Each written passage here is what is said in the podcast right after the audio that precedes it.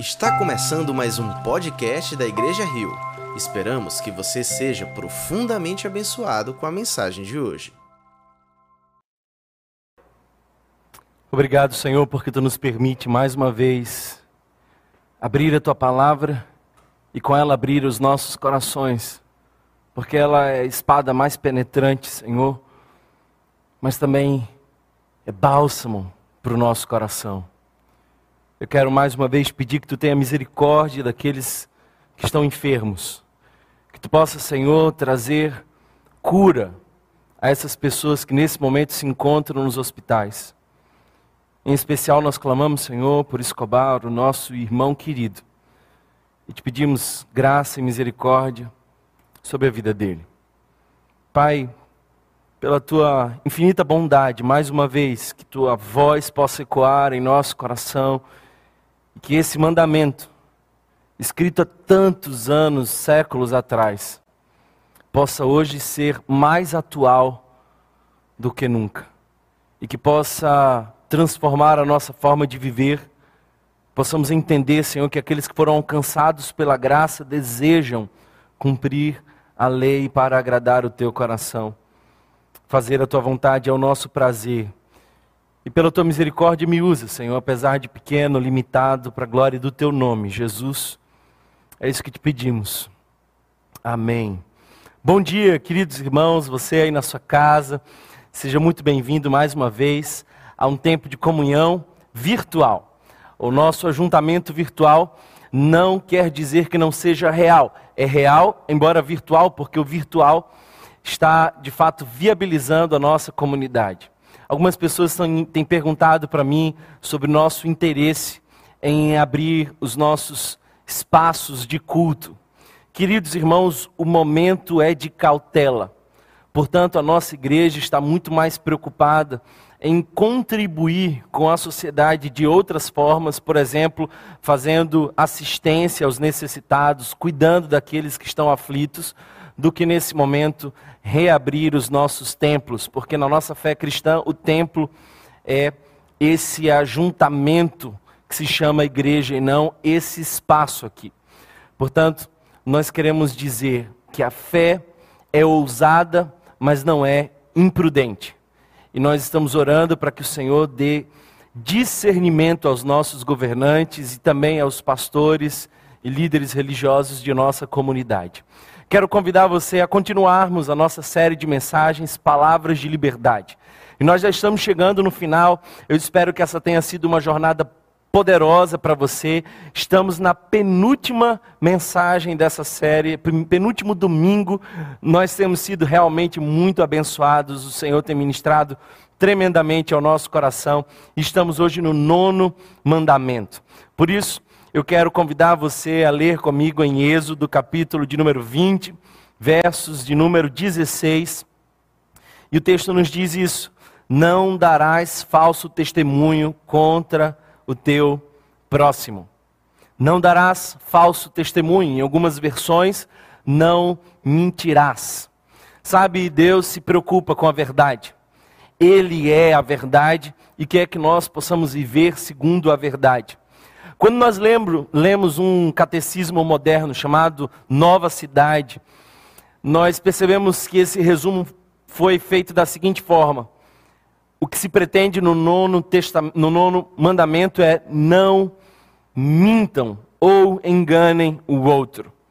Nós não podemos enganar, embora estejamos de fato em épocas de fake news, em épocas onde não é importante ser verdadeiro, mas é importante ser aquilo que nós pensamos que é melhor.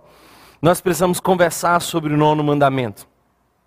O testemunho era importante para a aplicação da lei naquele momento, porque nós não tínhamos os recursos que nós temos hoje.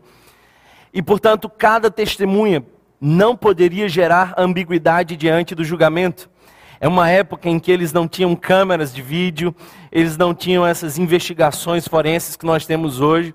Portanto, as testemunhas precisavam ser fiéis no seu relato.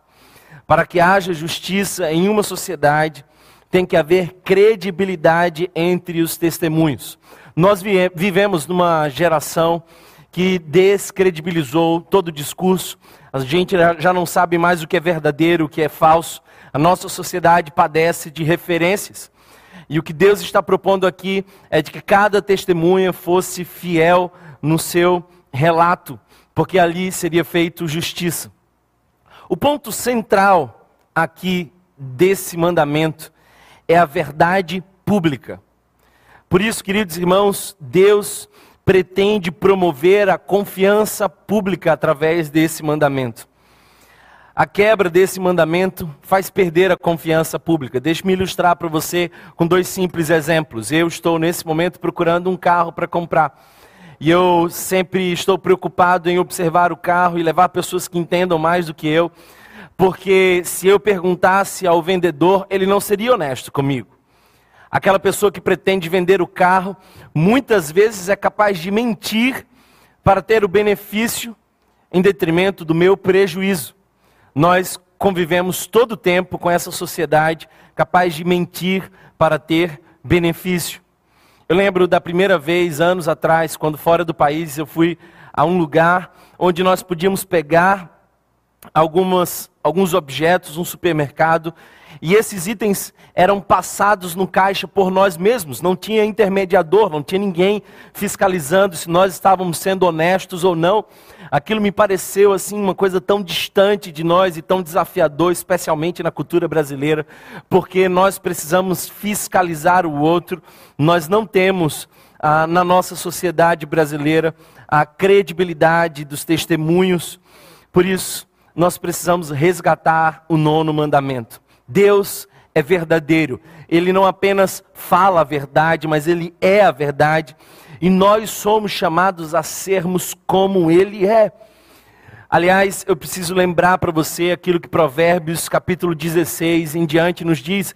Deus odeia a falsidade. Nós temos em Provérbios uma lista de coisas que Deus detesta. E uma delas é a língua mentirosa. Deus detesta aqueles que praticam a mentira. Aliás, Tito, capítulo 1, verso 2, vai nos lembrar que Deus nunca mente, ele não pode mentir. Ele não é filho do homem para que minta, ele não se arrepende, porque os seus caminhos são retos, justos e bons. Jesus diz algo interessante acerca de Satanás em João capítulo 8. E ele dá uma das características de Satanás, a sua identidade é de mentiroso. Ele é o pai de todas as mentiras. Quando nós emprestamos a nossa voz à mentira, ela de fato está sob controle de Satanás, porque ele não deu origem a absolutamente nada senão apenas a mentira. Portanto, queridos irmãos, nós cristãos deveríamos levar muito a sério a nossa credibilidade, a nossa fala. Precisamos andar na verdade, andar na luz. Quando mentimos, estamos dizendo eu prefiro o benefício para gerar o prejuízo ao outro, porque no fundo nós nos vemos mais importantes que o outro. Eu preciso repetir isso, eu quero que você entenda, quando você assume uma postura de mentira, você no fundo se vê mais importante que a outra pessoa. O fato é que Jesus resumiu a lei de duas formas. Nós bem sabemos que os quatro primeiros mandamentos estão na primeira tábua e nos mostram como nós devemos nos relacionar com Deus. Mas os seis últimos mandamentos estão na segunda tábua e nos mostram como nós temos que nos relacionar com o próximo. Portanto, o nono mandamento é uma expressão daquilo que Deus espera de nós diante do próximo. E Jesus, resumindo isso, disse da seguinte forma: o resumo, se você quer tuitar toda a lei de maneira mais curta, eis aí a possibilidade de fazê-lo. Ama o teu Deus de todo o teu coração, força, entendimento, mas também ame ao próximo como a ti mesmo. O ato de mentir desconsidera o amor ao próximo, porque você diz: Eu prefiro provocar a ele o prejuízo, se eu tiver dele e através da mentira o benefício. Por isso eu venho aqui lembrar para você que Deus te ama mas ele também ama o teu próximo. E cada vez que você prejudica o teu próximo com uma mentira, você está de alguma forma desconsiderando esse nono mandamento e dizendo para Deus que aquilo que ele espera de você não é importante. Sabe, nós precisamos entender o sim por trás do não. E quando nós olhamos para o nono mandamento, nós vemos que há um sim. E o sim é, com toda certeza, para a verdade. Sabe, queridos irmãos, a crueldade é condenada no sexto mandamento, quando nós vemos não matarás. Portanto, toda violência precisa dar lugar à paz. Mas nós também vemos que a impureza é condenada no sétimo mandamento, que diz não adulterarás. Nós entendemos como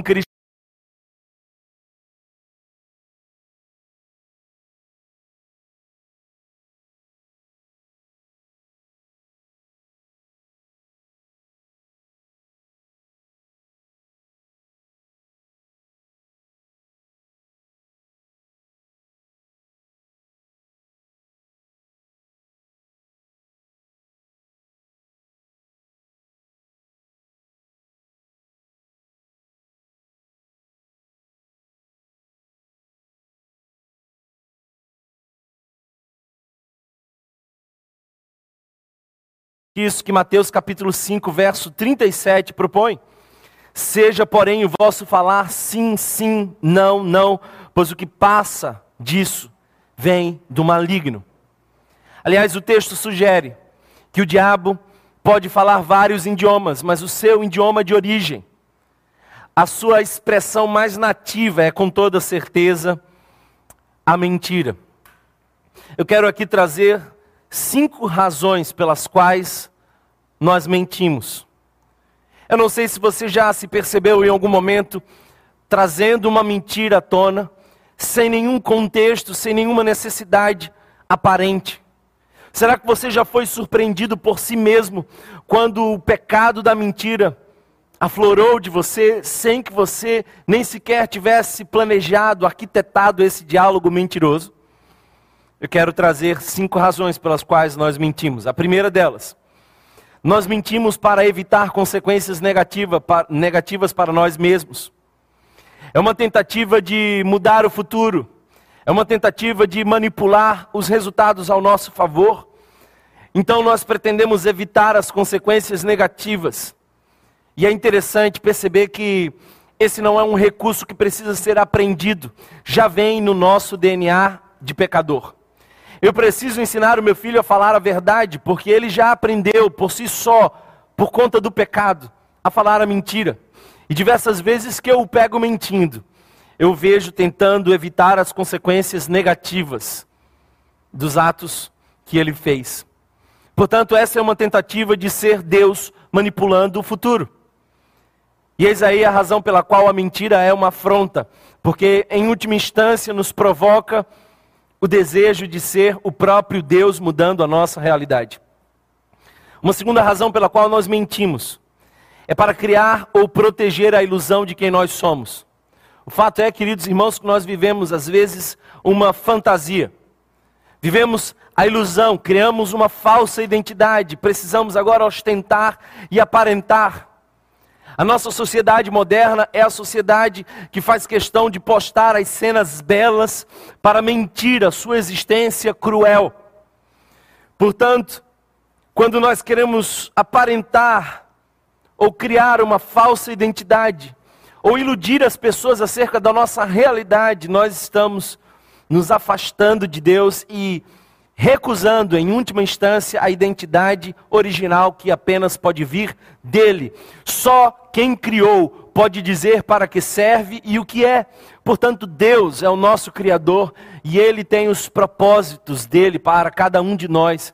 E a identidade nossa pertence ao nosso Criador. Portanto, nós estamos indo na contramão da vontade de Deus quando mentimos para proteger a ilusão de quem somos. Uma terceira razão pela qual nós mentimos é para conseguir o que queremos. Nós somos tão egoístas, centrados em nós mesmos, que muitas vezes estamos assumindo pseudo-verdades para conduzir o nosso desejo. Para que a nossa vontade seja estabelecida, muitas vezes acima da vontade de Deus, nós usamos o recurso da mentira quando nós decidimos viver em verdade, nós precisamos dizer, Deus, que seja feita a tua vontade e não a nossa. O mentiroso é sempre alguém que está conduzido pelo próprio desejo. Uma quarta razão pela qual nós mentimos é porque nós ah, pretendemos continuar no controle da situação. Perceba que a mentira é uma estratégia maligna para que nós possamos continuar controlando algumas situações que, se fossem ditas como verdadeiras, sairiam do nosso controle. Uma última razão pela qual nós mentimos é para punir outras pessoas. Calúnias, falsos testemunhos podem vir a punir uma outra pessoa. E a tentativa de fazer juízo em nós mesmos, a tentativa de punir o outro e vingar-se do outro, é com toda certeza querer roubar a autoridade da justiça nas mãos de Deus. Portanto, nós precisamos reconsiderar as nossas falas, precisamos, como crentes, retomar o caminho da verdade. Precisamos, em nome de Jesus, reconsiderar as nossas palavras. Thomas Brooks disse certa vez: Nós conhecemos os metais pelo som que produzem e os homens por aquilo que falam. Portanto, que haja em nossa boca apenas a verdade. O que, que o nono mandamento nos proíbe? Em outras palavras, quais são as formas de mentira que são proibidas? Efésios capítulo 4, verso 25 diz: Portanto, cada um de vocês deve abandonar a mentira. Abandonem a mentira. Não existe liberdade na mentira. Quem anda em mentira anda escravo de uma história. Somente aqueles que estão na luz da verdade podem considerar-se livres. O texto continua dizendo: e falar a verdade ao seu próximo, pois todos somos me membros de um mesmo corpo. Não existe, queridos irmãos, uma forma de amar alguém quando nós destituímos esse amor da verdade.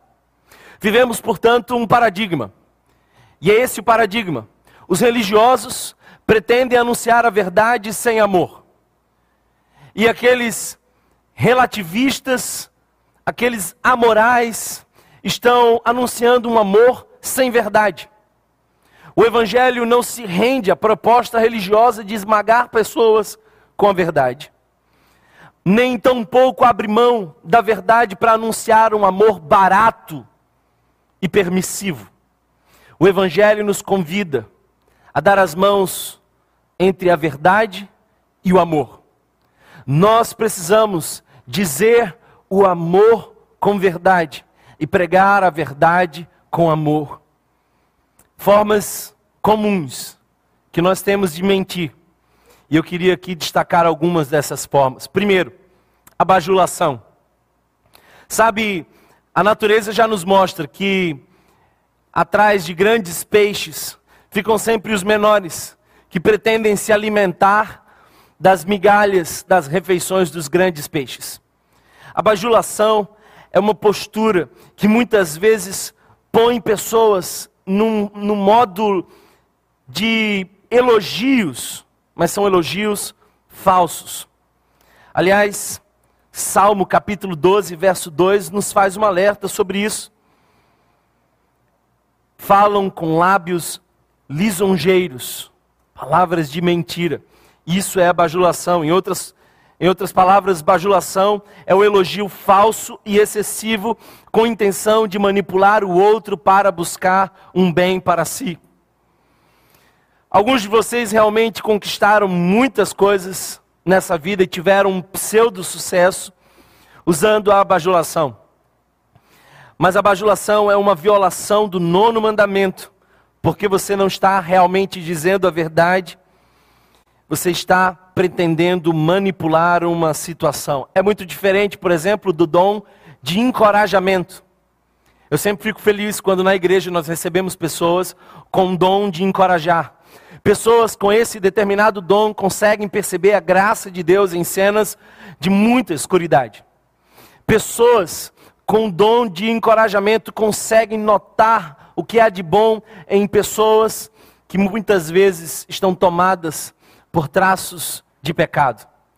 O encorajamento, paráclitos, a atitude de animar o outro, é de fato um dom que Deus pode nos dar.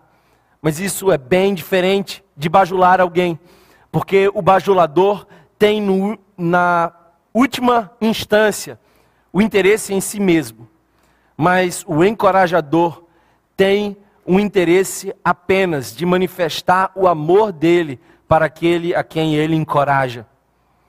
Portanto, queridos irmãos, a motivação do coração do bajulador é enganoso, quando o encorajador é bastante verdadeiro ao dizer: siga em frente, Deus é contigo. Uma segunda forma de mentir é o próprio engano. E aliás, a Bíblia nos fala muito sobre isso. A começar de Gênesis capítulo 3, quando aquela serpente engana Adão e Eva. O engano é o caminho do pecado. Portanto, a humanidade começa a sua trajetória de queda quando escuta os enganos. Nós precisamos nos livrar dos enganos. Você está tentando se apresentar a alguém de maneira confiável, quando na verdade está mentindo sobre si mesmo. Isso é engano. Quantos de nós muitas vezes colocamos informações falsas em nosso currículo? Isso é engano. Quantas vezes nós dizemos acerca de nós coisas que não correspondem à verdade? Isso é engano. Paulo nos alerta sobre isso. O engano é demoníaco. E quando nós tentamos fugir da verdade, nós vamos recorrer com toda certeza a um engano.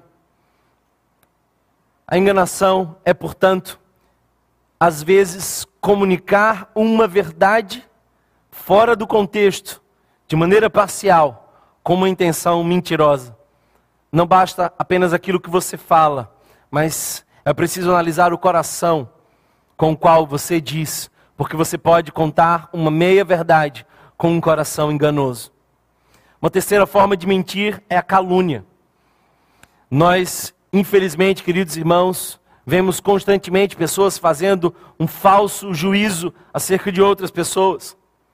Calúnia nada mais é do que a intenção maliciosa e muitas vezes falsa de causar dano a uma outra pessoa. É quando nós queremos roubar a credibilidade daquela pessoa e fragilizar a sua imagem diante de outros. Alguns infelizmente, são verdadeiros construtores de histórias maliciosas que atingem outras pessoas. É, portanto, arrumar informações para impugnar, para atacar, para ferir o caráter e a integridade de alguém. Porque você, quando faz isso, já decidiu que aquela pessoa seria o seu inimigo. Me surpreendeu saber que até mesmo um homem íntegro, como Charles Spurgeon, aos 18 anos, quando já pastoreava uma grande igreja, quando já era um grande pregador influente em sua nação, mas ainda solteiro, foi vítima de calúnias infundadas. E os jornais anunciavam que ele tinha relações ilícitas com algumas jovens. E infelizmente, queridos irmãos, isso provocou uma dor tão profunda, um dano tão terrível, que alguns que contam essa história dizem que Charles Spurgeon sofreu por diversos anos com depressão, e essa possivelmente teria sido uma das causas. Eu já fui vítima de algumas calúnias. Infelizmente, a nossa igreja também já foi vítima de algumas palavras mentirosas de falso juízo. E eu quero dizer para você que já foi vítima de alguma calúnia. Você tem um advogado. O nome dele é Jesus de Nazaré. E cada vez que você pretende defender a si mesmo, você tira a causa das mãos de Deus. Portanto, ponha diante de Deus as falsas acusações e deixe que ele resolva os problemas que você não causou com o seu caráter. Eu lembro muito bem de um casal de amigos que estavam no ministério e algumas pessoas mais intencionadas levantaram um falso testemunho, geraram uma calúnia tão grande que depois daquelas palavras mentirosas, retomar a história e corrigir o problema seria tão difícil quanto retomar as penas espalhadas de um travesseiro rasgado. E o fato é que aquele casal que antes era frutífero no ministério, agora estava ferido, machucado, adoecido e resistente a voltar a servir ao Senhor. Eu quero trazer uma palavra de cura a você que um dia já foi ferido com palavras enganosas de pessoas que se diziam discípulas de Jesus. Mas eu também quero trazer uma palavra de correção dura a você que tem levantado falsos testemunhos, e não são poucas as pessoas nessa igreja que já sofreram por conta desse terrível mal. Tiago nos alerta de que a língua é um órgão perigoso, que pode produzir grandes estragos apesar de ser pequeno. É como uma pequena fagulha que pode incendiar toda uma floresta. Portanto, em nome de Jesus, arrependa-se de seus comentários maliciosos.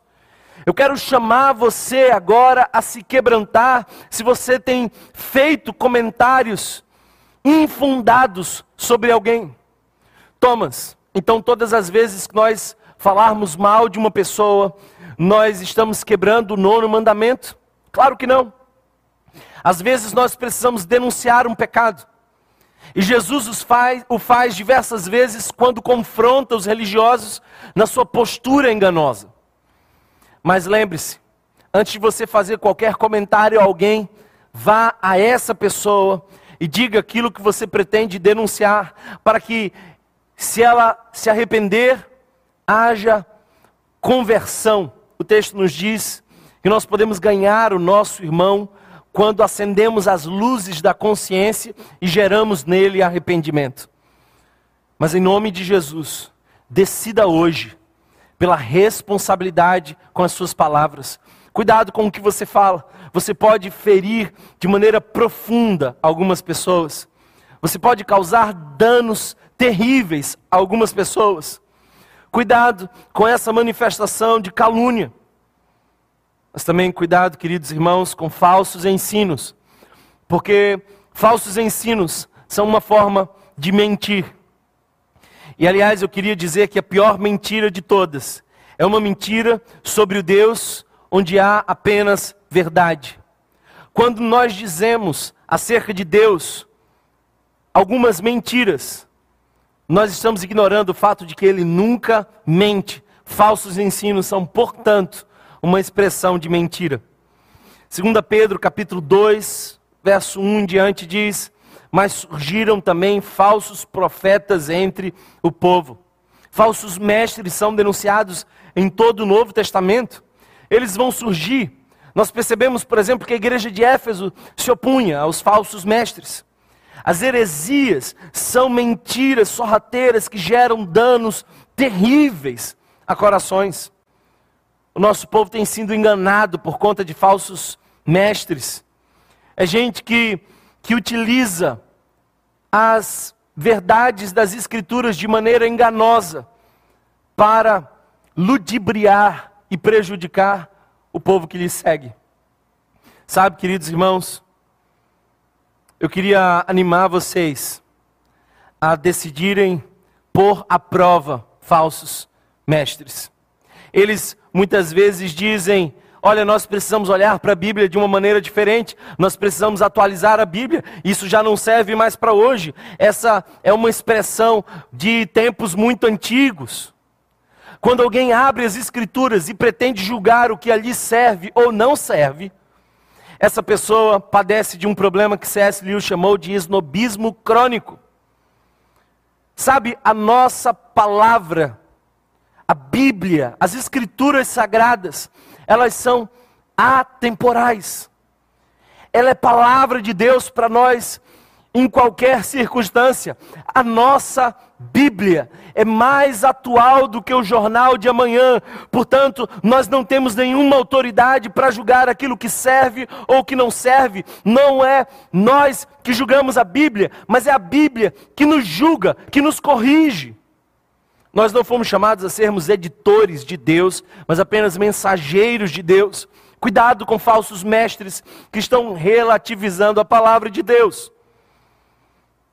Às vezes, a Bíblia é um martelo que machuca, que às vezes bate duro, mas põe no lugar.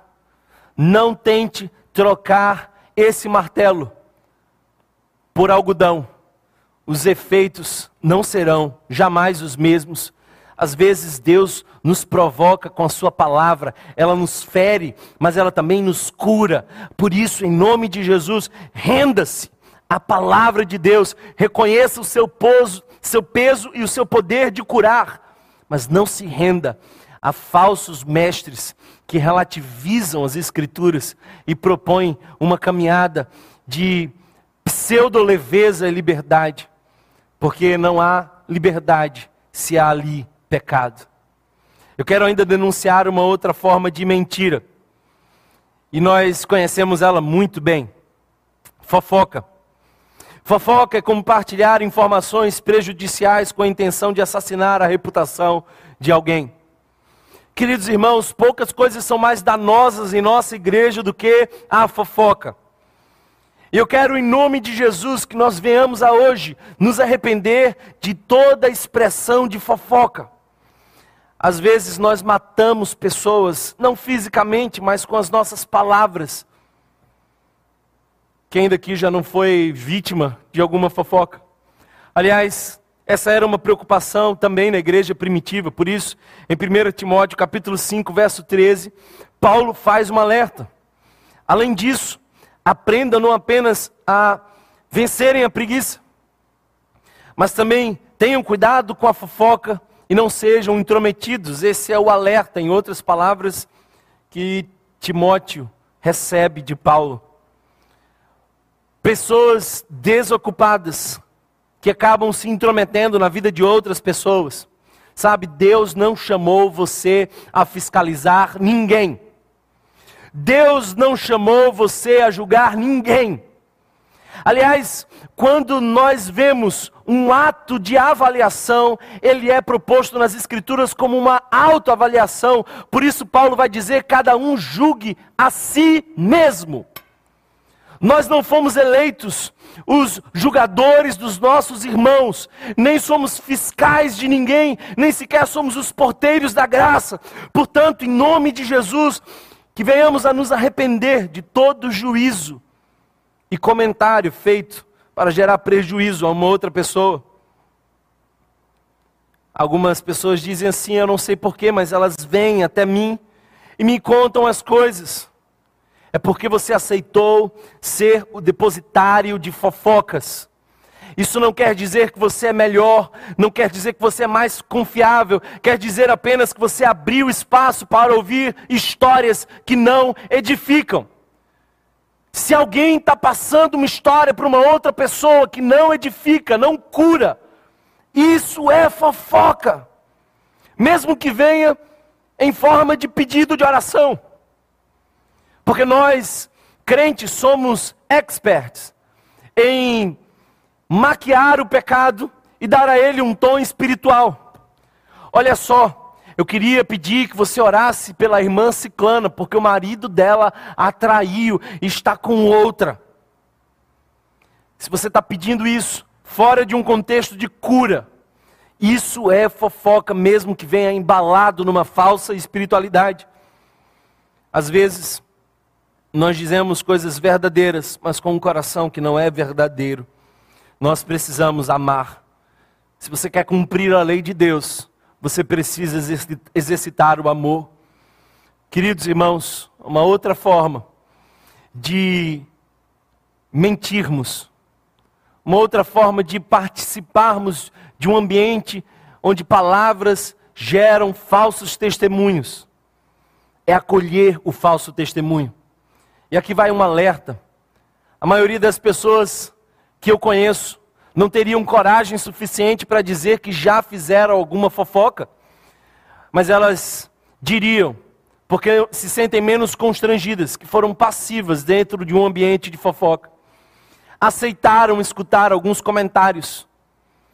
Em nome de Jesus, entenda que acolher um falso testemunho é participar ativamente da quebra do nono mandamento. O Salmo 1, verso 1 nos diz: Como é feliz aquele que não se detém, ou que não segue o conselho dos ímpios. Isso quer dizer acolher o conselho. Não se não se senta nem se modela pela conduta dos pecadores.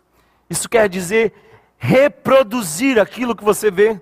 Nem se assenta na roda dos zombadores ou escarnecedores. Isso quer dizer que você perdeu a sensibilidade diante daquilo que os zombadores e escarnecedores falam. Se você está sentado numa roda como essa, ouvindo aquilo que se diz, você perdeu a sensibilidade e precisa hoje se arrepender. Sabe, irmãos, eu quero deixar aqui para vocês uma questão importante a considerar antes de dizer qualquer coisa. Considere isso como uma avaliação para não quebrar o nono mandamento. Pergunte para si mesmo: essa informação exata precisa ser comunicada por mim a essas pessoas, neste momento, com esse motivo, por esse meio? Então, se a resposta for sim, você pode ficar à vontade em dizer. Essa informação exata. Verifique os fatos. Entenda se aquilo que foi dito não foi apenas uma distorção de percepção. Mas também perceba se é você o responsável por fazer um alerta. Quem sabe algumas pessoas não têm coragem de fazer alguns confrontos, de corrigir algumas pessoas de exortar alguns irmãos e então empurram para você essa missão, pergunte a si mesmo se é você quem tem essa missão. Mas também pergunte a quem você vai dizer isso. É realmente essa pessoa que precisa ouvir essa correção? Também pergunte se é esse o momento, porque quem sabe o momento não seja propício para uma correção. Quem sabe o ambiente não está pronto para que ela possa ser exortada. Mas também pergunte qual é o motivo. Aliás, queridos irmãos, muitas vezes o motivo é enganoso. Olhe para o seu coração antes de querer corrigir alguém. Jesus nos fala no Sermão da Montanha que os religiosos faziam um grande esforço em corrigir os outros, mas não tiravam a trave que estava no seu próprio olho. Também veja qual é o meio que você vai usar para fazer essa correção. Se nós fizermos essas perguntas, reduziremos muito o número de vezes que nós violamos o nono mandamento. Thomas, eu estou numa situação delicada e não me resta muito. Ou eu falo a verdade fora do contexto e talvez sem ter a garantia de que aquilo vai ser entendido ou conduzido como amor, ou eu minto. Aliás, Agostinho nos dá uma terceira opção. Agostinho diz que em algumas situações nós podemos permanecer em silêncio até momento oportuno. Martim Lutero faz distinção entre mentiras prejudiciais, todas essas que eu acabo de falar, quando, por exemplo, a mulher de Potifar levanta um falso testemunho contra José, pondo-o na prisão, essa é uma mentira prejudicial. Martim Lutero também menciona mentiras engraçadas, que nada mais é do que o ato de você fazer uma piada, de você contar uma história ilustrativa. Isso não é por si só um pecado, tem um fim de trazer uma cena de humor. Mas ele também traz uma terceira expressão de mentira. E aqui eu quero responder algumas questões que alguns de vocês possivelmente fará. Thomas, mas nós vemos nas Escrituras pessoas que mentiram e foram abençoadas por Deus por conta disso. Sabe, nas Escrituras nós vemos diversas expressões de mentira. Desde a falta de coragem de Abraão de assumir a sua esposa como sua mulher. Mas nós também vemos, por exemplo, mulheres que no livro de Êxodo, capítulo 1, mentiam quando eh, as crianças nasciam homens e deveriam ser mortos. As parteiras precisavam matar as crianças, mas elas não o faziam. Portanto, a missão que elas tinham era se nascer um menino hebreu, mate-o. Mas elas decidiam salvar. Ou mesmo Raabe, uma mulher que usou o recurso da mentira para esconder homens de Deus e livrar o povo de Deus, e ela consta na galeria dos heróis da fé. Como nós podemos explicar isso? A filosofia vai trazer o princípio do mal menor. Possivelmente, você nunca passou ou passará por uma cena como essa. Antes que você tome essa possibilidade para justificar a sua vida mentirosa, entenda, essa é uma forma de defender a vida. E o princípio do mal menor está estabelecido. É melhor mentir para uma pessoa má do que matar uma criança. Em outras palavras, nós entendemos aqui que nada pode justificar a mentira, senão apenas a promoção da verdade com a qual nós podemos militar e abraçar. Eu não sei se você sabe, queridos irmãos, mas cristãos defenderam e guardaram em suas casas escondidos alguns judeus. E esses cristãos, quando eram perguntados pelas tropas nazistas se havia alguém escondido em suas casas, eles mentiam. E eles mentiam para salvar uma vida. Mas cristãos como esses, se fossem obrigados a mentir a sua fé, não o fariam. Seriam capazes, e ainda o são, de dar a sua própria vida, mas jamais chegariam a mentir a sua fé.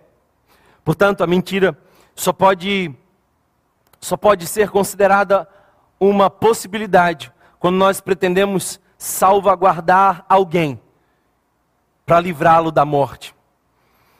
A verdade é importante para Jesus e a verdade deve ser importante para a igreja de Jesus.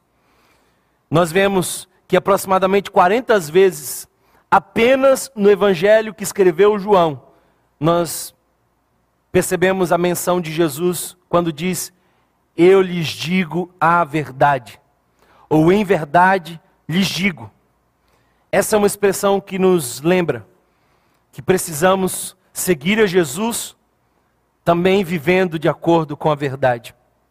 Eu quero caminhar para o final e trazer para vocês um texto que talvez passa despercebido de muitas pessoas. É a pequena, a mais pequena carta do Novo Testamento a terceira carta de João. E a terceira carta de João tem como um dos temas centrais a verdade.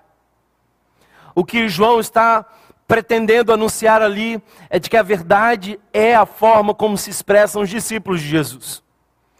E o verso 9 nos diz assim: Escrevi à igreja, mas Diótrefes, que gosta muito de ser o mais importante entre eles, note, que por conta dessa postura de gostar de ser o mais importante entre os outros, ele não nos recebe.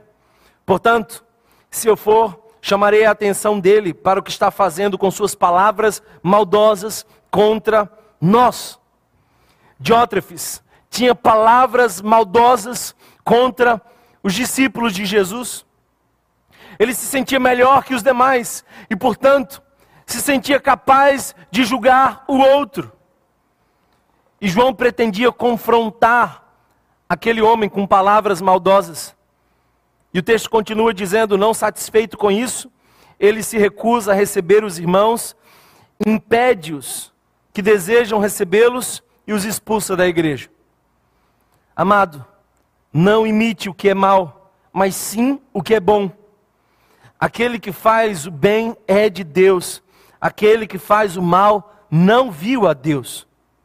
Mas o verso 12 nos dá uma outra referência. Não mais de Diótrefes, mas de Demétrio. Aqui está duas boas sugestões de nomes para o seu filho. Quanto a Demétrio, verso 12: Todos dão bom testemunho dele, inclusive a própria verdade. Nós também damos, e você sabe que o nosso testemunho é verdadeiro. Olha só, João escreve uma pequena carta, mas expõe duas pessoas. A primeira delas, ele diz que é Diótrefes, homem que precisa ser corrigido, que é vaidoso, que se acha superior aos demais e que faz comentários maldosos, quebrando o nono mandamento, prejudica a igreja de Cristo. Mas João também, nos versos seguintes, menciona Demétrio. E sobre Demétrio, nós não sabemos muito, mas sabemos que ele tinha um bom testemunho. Inclusive a própria verdade traduzia o seu estilo de vida. Portanto, queridos irmãos, o testemunho de João, quando olhava para Demétrio, era é um cristão, fala a verdade, tem bom testemunho. Mas o testemunho de João, quando olhava para Diótrefes, era precisa ser corrigido. Tem língua maldosa, levanta calúnia, se sente melhor que os outros, é capaz de mentir a alguém porque se sente tão superior que prefere o benefício, enquanto prejudica uma outra pessoa pelo engano que causa. Eu queria animar você a pensar que é tempo de mudar a postura, é tempo de se arrepender pelas suas palavras.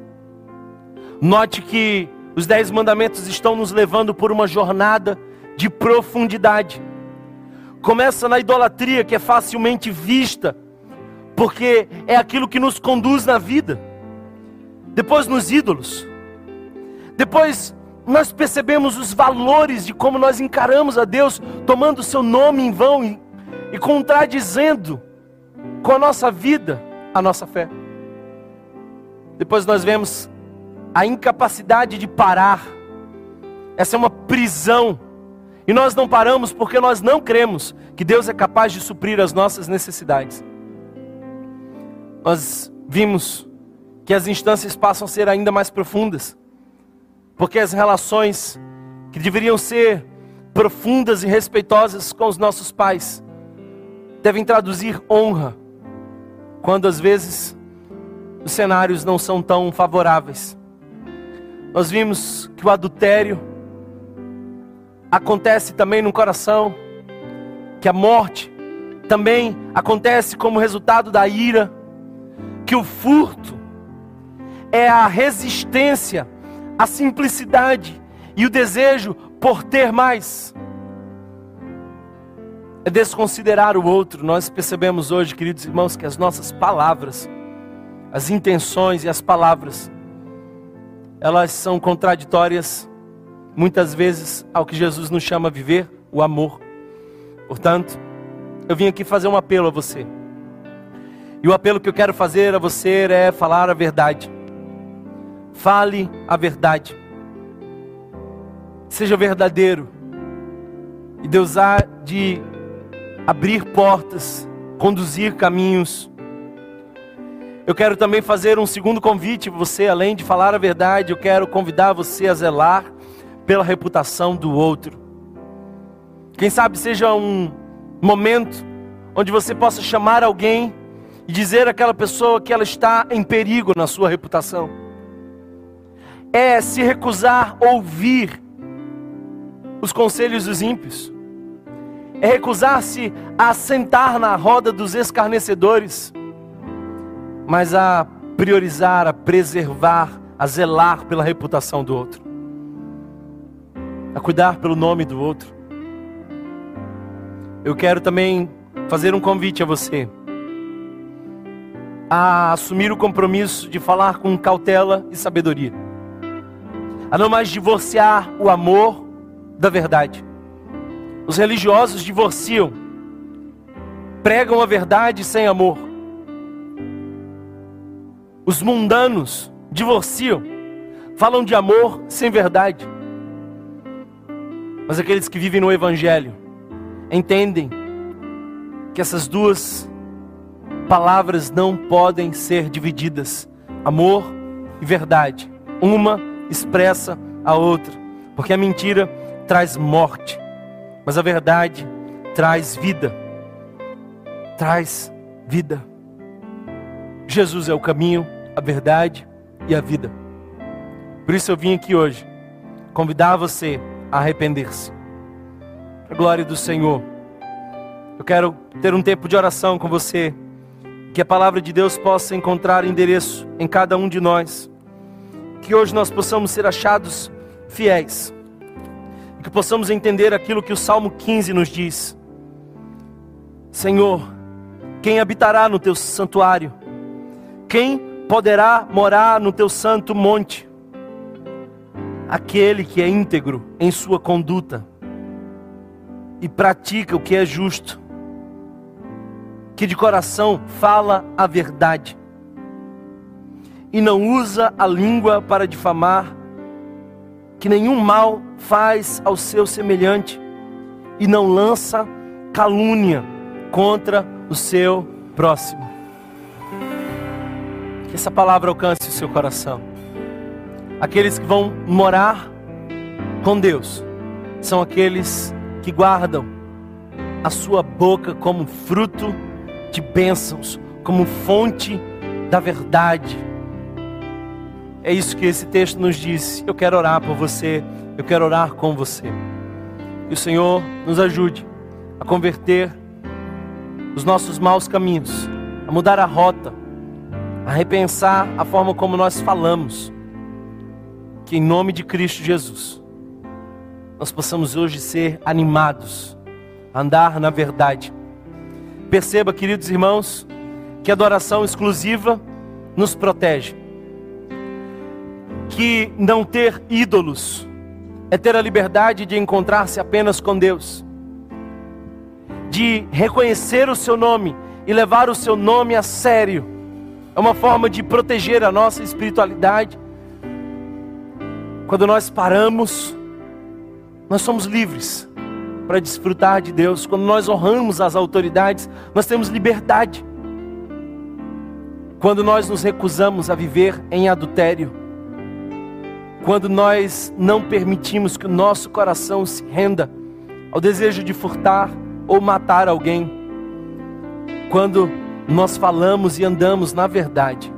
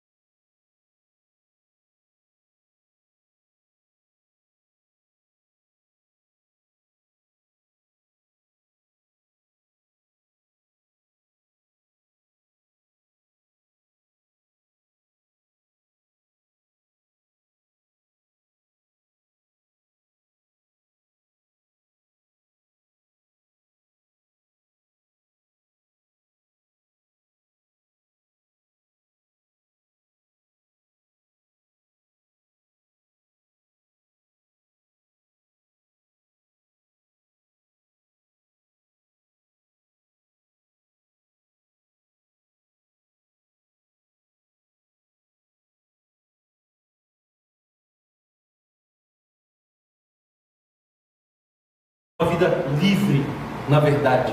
Em nome de Jesus. Amém. Amém. Se você foi abençoado por essa mensagem, compartilhe com alguém, para que de pessoa em pessoa alcancemos a cidade inteira.